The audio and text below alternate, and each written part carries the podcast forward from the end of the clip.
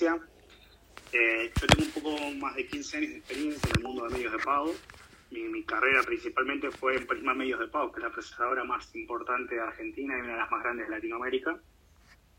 Para que te des una idea, yo ahí arranqué en soporte técnico, arreglando PCs en el call center, hasta estuve a cargo de todas las áreas transaccionales desde el lado de tecnología, o sea que pude aprender el negocio de pago de punta a punta, no solo lo que es una transacción, las problemáticas en un call center, las necesidades y todo lo que, lo que sucede y parte de ese conocimiento es lo que, lo que estamos aplicando hoy en día en Menta o esa experiencia que el Smart POS, a pesar de que es un dispositivo que nosotros hoy estamos fomentando como realmente una, una novedad y una innovación, la mayor innovación viene del lado del abordaje de cómo le estamos dando uso a esta tecnología, porque es una tecnología que, ya existe en el mercado, pero no se, no se le sacaba realmente todo el fruto que se le podía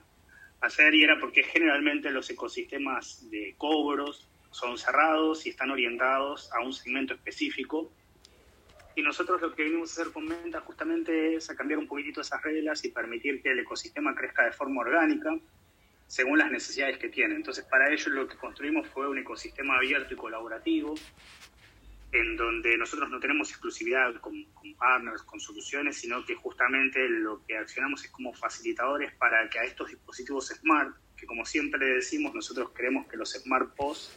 se vuelvan para los comercios lo que los smartphones se volvieron para las personas.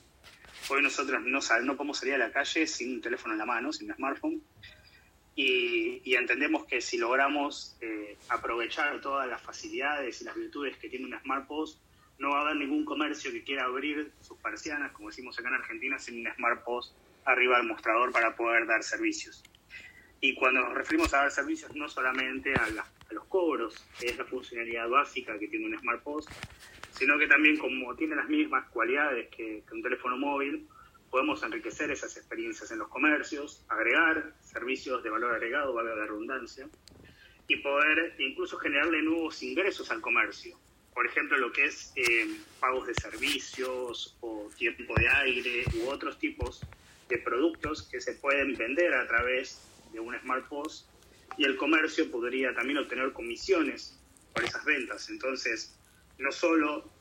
estamos facilitando con estas nuevas tecnologías y estos nuevos abordajes a que haya una inclusión financiera de los comercios que hoy tal vez no pueden acceder fácilmente a medios de pagos digitales. Yo, por ejemplo, que vivo acá en Buenos Aires,